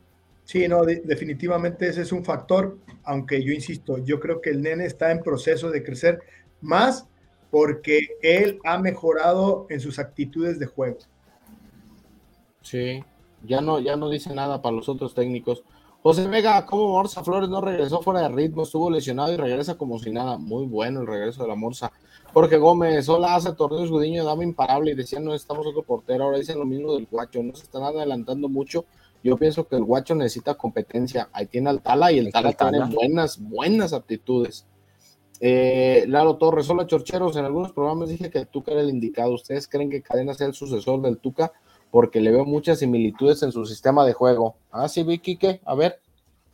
No, bueno, eh, no hay puntos de comparación. Sin duda, eh, la experiencia en el manejo de vestidor, en el manejo de situaciones, eh, tanto adversas como positivas, Ricardo tiene mucho camino andado. Me parece que Cadena está encontrando eh, su mejor modelo de juego con estos jugadores y, no, yo no los compararía. Me parece que, que, tampoco diría que ni Tuca no le pueda aprender algo. Yo creo que siempre hay algo que aprender, pero, pero Cadena está en proceso de encontrar eh, cómo competir en Liga MX, me parece. Bueno, pues ahí está entonces. Eh, Chelis Díaz dice: Saludos, chorcheros. Voy atinados todos los comentarios de Quique. Esperemos que Chivas siga así con ese juego vistoso ganando. Saludos desde Jalos. Eh, José Vega, una pregunta para el experto Quique. ¿Cree que este cuadro que le ha funcionado a cadena le deba mover algo si se ve que un jugador no está al ritmo de los demás? Yo, yo creo que esto va a depender de los jugadores. Fíjate que lo dice muy bien. Eh, yo creo que algo a lo que aspira un técnico es justamente a tener un cuadro base y sobre todo tener en la banca eh, revulsivos que tanto en defensa te puedan dar mayor fortaleza, pero también en ataque, cuando lo necesites, te puedan llevar a más. Entonces, eh, no nada más es el 11 inicial, sino también esos que entran de cambio, sobre todo, fíjense, este torneo es muy atípico o es atípico porque eh, se juegan partidos muy seguidos y, esto no sucedía. Los, aquellos equipos con un plantel más amplio de titulares base, yo que digo titulares base, aquellos que a veces están titulares y a veces están en la banca y que, y que cuando entran de titulares no se les ve que, que desmerezcan. Esos son titulares base para mí. Hay equipos que tienen su once inicial muy firme, pero después en la banca tienen jugadores que todavía están en proceso, que no son titulares base, y entran dentro de esos cinco cambios y en los equipos caen, se bajan. Entonces, me parece que la tarea de cadena, más allá de ya haber encontrado en estos partidos un once, es que la gente como Ormeño, Pavel Pérez, eh, entró el Oso González, Alan Torres, eh, Cisneros, eh, el mismo Mozo, Calderón, se mantengan luchando por un espacio, porque si esos, esos muchachos o esos compañeros, esos futbolistas, cuando ingresen no le dan una dosis de, refresco, pero también de fuerza al equipo, ya sea en defensa o en ataque, me parece que es ahí donde va Guadalajara a tener el problema. No en su once inicial, sí en los cambios. Bueno, ya me voy rápido. Leonardo Márquez, de acuerdo con el profe Quique, el fútbol es como el ajedrez, los sistemas no importan, importan los movimientos ya dentro de la cancha. Saludos desde Bronx. Quique, ¿por qué la Morsa Flores eh, divide tantas opiniones? Hay científicos del fútbol que se empeñan en basurearlo, pero sus estadísticas son muy destacadas. Yo me voy a, lo que muestra en la cancha. Tal vez no es el jugador más rápido, pero sí es un jugador que lee muy bien el juego y que toma muy buenas decisiones y además su técnica es suficiente para estar en primera división. Eh, Lalo Torres, qué buen invitado, más de esta persona que deja aprendizaje y cosas que en mi caso a veces no es como aficionado. Eh, Eric Oliver dice, lo de Boquet, si es por no firmar con Promofood, no, eso ya no tiene que ver. Ricardo Cortés, qué bueno que no invitó a los viejos líderes y calientes esos, mejor invitó a Quique. lo más hermoso que ha pisado el Acron es el jefe, el jefe Solórzano. Ya con sus cosas estos. Eh, José dice, Flores es un tractor, en salida solo resta, su virtud es en el pase tenso tras robo, pero en reinicia su físico y en una movilidad entorpece todo. ya dijimos que no. Brian Rodríguez. salida del equipo. Y el Chiquis, yo creo que va a andar escondido en una cueva con los zorritos, no da la cara por su Atlas. Beto Chávez, aquí presentes, querido Frustratlas, dice Brian Rodríguez. Mira el refuerzo del América, güey, ya nos escribió. no, aquel es con I latina, güey. Ah, ok. Este es Y, entonces no es. No, no es. saludos, Brian. Eh, saludos, mi Brian. Como dato, el ingeniero fue llamado a selección y Aldo Rocha, apá, saludos al Chiquis. Saludos al Chiquis. Saludos, al Chiquis. Listo, vámonos. Quique, recuérdanos si alguien está interesado en tomar algún curso también, porque seguido tienes en línea, alguna asesoría para algo, eh, que sepan cómo localizarte, mi Quique. Y digo, jamás está por demás si nos gusta el mundo del balompié, pues seguir aprendiendo y entender más cosas que pasan en el terreno de juego desde un punto de vista más eh, analítico y de acuerdo a alguien que sabe y que le ha movido toda su vida esto, como tú, Quique.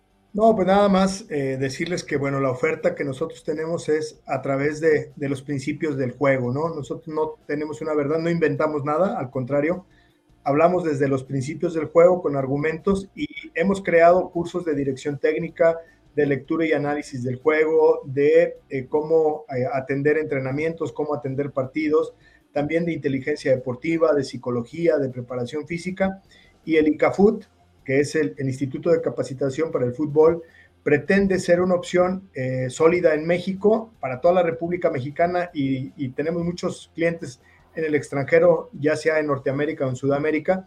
Y esto cada vez está creciendo más y sobre todo porque nos ha abierto la Universidad América aquí en Guadalajara sus instalaciones para ahí dar los cursos en presencial con todas las comodidades de, de una aula de alta competencia. Entonces tenemos cancha, tenemos aula y esto nos permite pues darle las comodidades a quien se quiere capacitar en el fútbol, sea, insisto, directores técnicos, entrenadores, preparadores físicos, psicólogos, comunicadores, eh, de todo tipo y directivos también, porque hemos tenido también alumnos directivos y el teléfono, si me lo permites dar. Dale, Quique, dale, dale, dale. Dos teléfonos. Les voy a dar el personal que es tres veces tres, 8088 651 Repito, 3 veces 3, 80, 88, 651.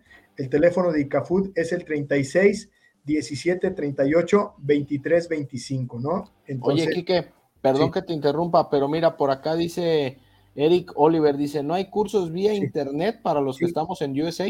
Sí, claro, claro. De hecho, eh, mañana damos el curso de inteligencia deportiva, por ejemplo, y tenemos eh, nueve alumnos eh, que lo están tomando en presencial en la universidad y diez alumnos que lo están tomando en vía virtual. Entonces, tenemos esta parte híbrida para la gente que es del exterior. La virtualidad nos ha permitido acercarnos a ellos y que ellos también tengan interrelación con, con gente de, de otras latitudes, pero también a la gente que le gusta el face to face aquí enfrente pues también tenemos esa posibilidad de darlos en, persona.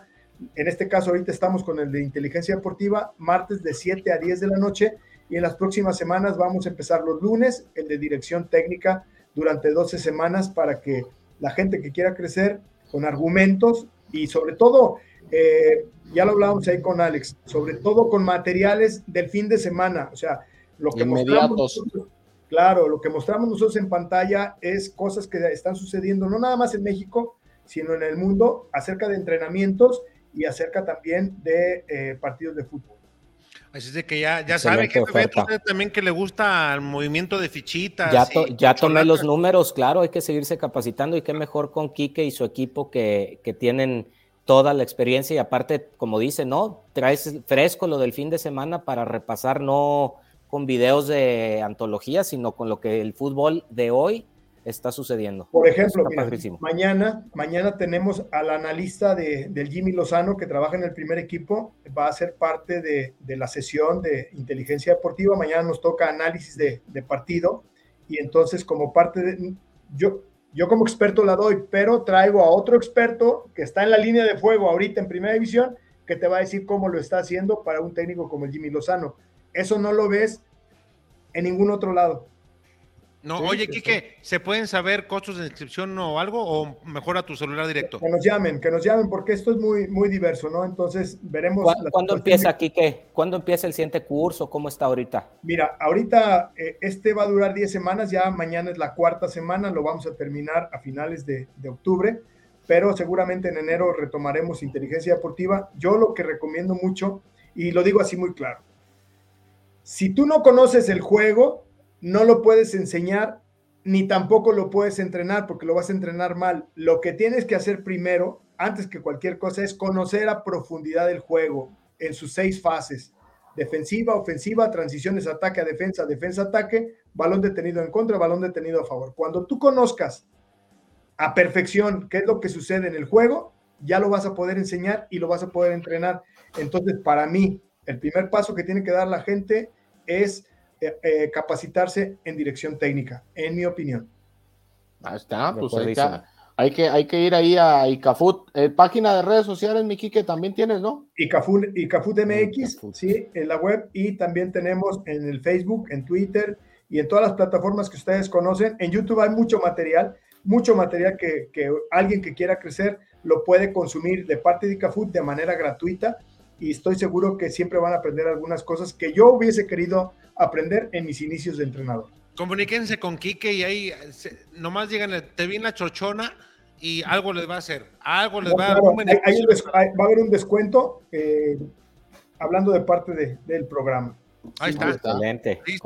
Oye, mira, y el que también se mochó, digo, ya para despedir, mira, Beto Chávez dice, les van 50 varitos para la caguama. ya ah, pura agüita, ya pura agüita. Mi Beto, sí, hijo de la... No, no, gracias. Lo bueno que no están los lirios, si no ya lo estuvieran peleando para la caguama de mañana. Deposítame mis 20, hazme una transferencia, son bien lirios. No los conoces, Kiki, qué bueno. Hoy nos libramos de ellos. Hoy de sabiduría y como siempre te lo he dicho, Platicar contigo es retroalimentar, es conocer cosas que a veces no observamos desde que estamos, pues obviamente en el palco o como aficionado o cuando hasta uno se siente experto. Te agradecemos mucho, mi Quique. No, gracias por darme la oportunidad, Alex y compañeros, de, expresar un poco de lo que la vida nos ha regalado, que es fútbol, y poderle apoyar a la gente que está conectada en el programa eh, con algunos puntos de vista eh, desde, desde el análisis práctico, eh, de ese que se puede digerir muy rápido. Entonces, gracias a ustedes por darme este espacio y, buenas noches para todos. Gracias, Muchas, Quique. Muchas gracias, Quique. Te despido a ti, a este par de pillos no. Espérense, vamos al corte y regresamos porque sé que Quique ya se tiene que ir a dormir. Gracias, Quique. Buenas noches. Saludos, buenas noches. Gracias, a todos. Gracias, Quique. Aquí que Contreras, pausa, regresamos. Securit, lubricantes.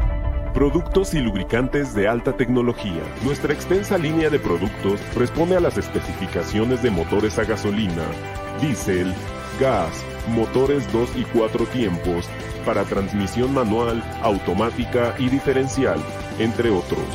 Somos una empresa que cuenta con las certificaciones de calidad, tanto nacionales como internacionales, como son ISO 9001, con más de 15 años con esta certificación. ANSE, Líquido de Frenos, Sociedad de Ingenieros Automotrices de Estados Unidos, la cual certifica nuestros productos y están avalados por las principales armadoras del mundo. Securit, lubricantes. Perfección en lubricación. Oye, Richard, ¿y qué te parece si nos ponemos al día con aquello de, pues si alguien tiene algo como que... O sea, tú quieres decir que vayan y que vayan a la tienda del Double Love, porque quieren que le regalen algo al, al, al, al Sayo. Vamos, pues.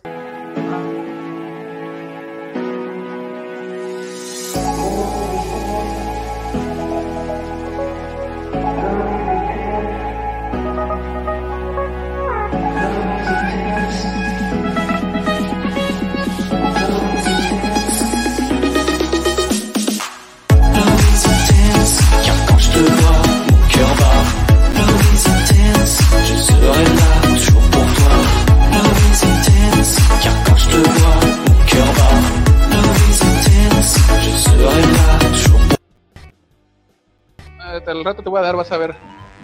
Y Oh, eh, el otro que Mira, tenía en calzones, en calzones del ensayo.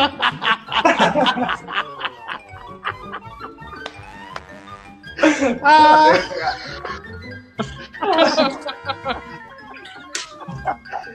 ¿Y quién crees que va a editar, chiquis? Espérate. Eh, Lani quiere Ah, más. ¡A la verga! Ah, se. Ya se te Oye, un cala, un cala, oye, un cala, un cala, oye, un cala, un cala. Se, se le cajó eso que estás diciendo tanto. Dale, dale, perdón, perdón.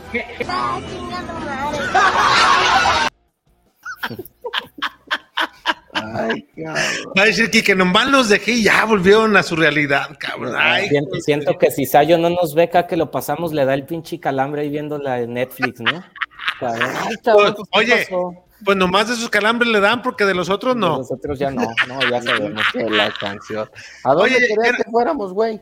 Ya, ya no entró ningún comentario más, yo nomás No. dije por si. Ah, No, pues, no, el pues último, vámonos. mira, dice Ricardo Cortés, yo creo que el negocio ese de los dildos es Chelito. El Cheli. Saludos a mi amigo Chelito. No me agarrado el rollo. Jefe Beto lo vi muy interesado, estaba muy atento a ver qué. No, no, Sí. ese es el ajedrecista versión 2.0. Fíjate que un comentario, digo, volviendo un poco a lo futbolístico para los amigos que sigan conectados, creo que uno de los méritos de Cadena, a diferencia de Marcelo y de los anteriores, es que él sí supo recomponer, no se murió con la suya. Supo, cabrón. le intentó, le cambió y le salió, ¿no? Le Y hay que darle la- ese mérito. Le dio la vuelta al leañismo. Bueno, le dio la espalda. Es que Leaño Es- se murió con la suya. Para mí. Para mí era un buen sistema y se murió con la suya que no hizo. Cadena se iba a morir con la suya y en la última recompuso y la, y la- le, salió. Qué bueno. Y, y imagínate con toda la presión que traía atrás. ¿no? Sí, no era fácil Obviamente. salir con una línea de cuatro y de visita, ¿no? Te podías comer, igual como metiste cuatro, te comías dos o tres y ya firmabas tu salida. Bien, pues mañana nos vemos, mi estimado Richard, en el entrenamiento de Guadalajara. Espero verte ahí. Hay que llegar temprano, va a haber mucha gente. Entrenamiento a puerta abierta para la afición. Ya sabes, seguramente tienes en tu agenda, ojo, hay que hacer nota de color, hay que checar cuántos firman, quién sale a firmar, quién no. Hay que hacer algún sondeo y también, obviamente, pues hay que ver si salen dos notitas, ¿sí o no, Richard? Por lo menos. Ya más o menos pienso como los jefes, entonces ahí vamos ya. Ahí vamos, encaminados. Pues muchas gracias, mi Richard. Ánimo, ánimo mañana, primero Dios, saludos a todos. Jefe Beto, Muchísimas gracias por la invitación, jefe. Excelente programa. ¿le gustó el programa, jefe, o no? No, excelente. No, no, no, qué enriquecedor. Les dije que iba a ser didáctico, didáctico y también a la, a la gente en Twitter que iba a ser un programa. Para más- mí, un, un ejemplo de lo que debería ser eh, los contenidos, ¿no? Programas que realmente dejen eh, en lo futbolístico, pues, en lo táctico. Eso. Ah, o sea que los otros valen para pura madre, pues. O sea, los otros, me refiero a la competencia, cabrón. Nosotros estamos poniendo la línea que se debe seguir. Ah, o sea, se, pues. refiere, se refiere, Beto, pues, a ser Ey. más analíticos y no tanto Sí, desmadre. sí, que ya no echemos desmadre, pues es lo que quiso decir. No, eso no se va a quitar, cabrón. Eso, o sea, eso va a permanecer es la esencia de este programa. La informalidad es lo más formal, eso no se puede ir, güey. Pues Mira, no. ya te están hablando atrás que te toca hacerle el arroz a los niños mañana, güey. Vete a tocar el piano ahí que tienes ahí A las 7 de la mañana, cabrón, hay que levantarse, güey. Ah, güey, yo pensé que madrugabas como aquel, ¿se acuerdan el chiquis? No chinguen, me- ando bien desvelado. ¿Por qué? Madrugué. ¿A qué horas? A las 9 de la mañana. la chingada, chiquis. A las 9 de la mañana ya le dimos dos vueltas nosotros a muchas cosas. Vámonos, pues, Richard, vámonos. Gracias, Vámonos, nos vemos, Gracias descansen, a usted que nos adiós. Gracias a usted que nos acompañó, viejo Liri, Chorchero. Usted, señora, también. Dele, señora, dele cenar, señor, ya, ya vénse a dormir. Vámonos a la meme. Bye.